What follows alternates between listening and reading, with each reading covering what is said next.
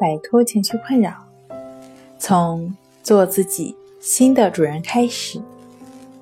大家好，欢迎来到重塑心灵，我是主播心理咨询师刘星。今天要分享的作品是其他患者是如何摆脱强迫症的片段二。想要了解我们更多、更丰富的作品，可以关注我们的微信公众账号“重塑心灵心理康复中心”。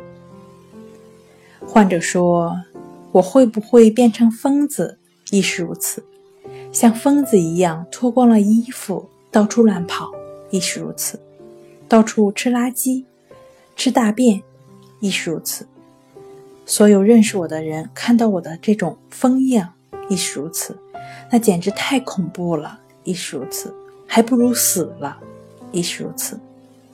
想到大便，亦是如此，我会不会吃自己的大便，亦是如此。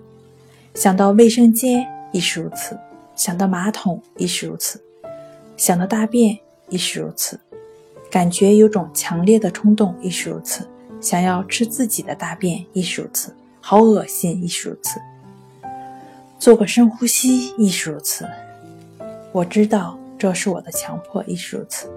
像老师说的，这都是强迫的不同伪装，亦是如此。都是同一个而已，亦是如此。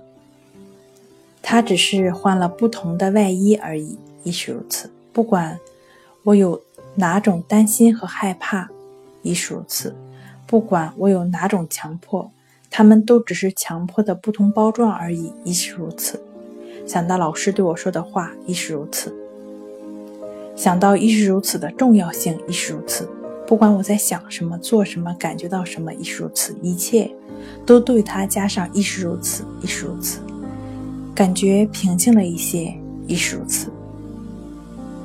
愿所有深陷强迫症的朋友早日康复。好了，今天跟大家分享到这儿。这里是我们的重塑心灵。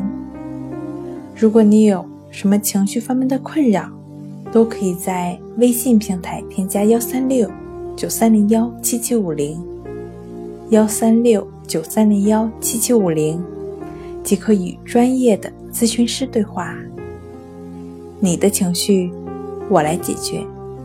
那我们下期节目。再见。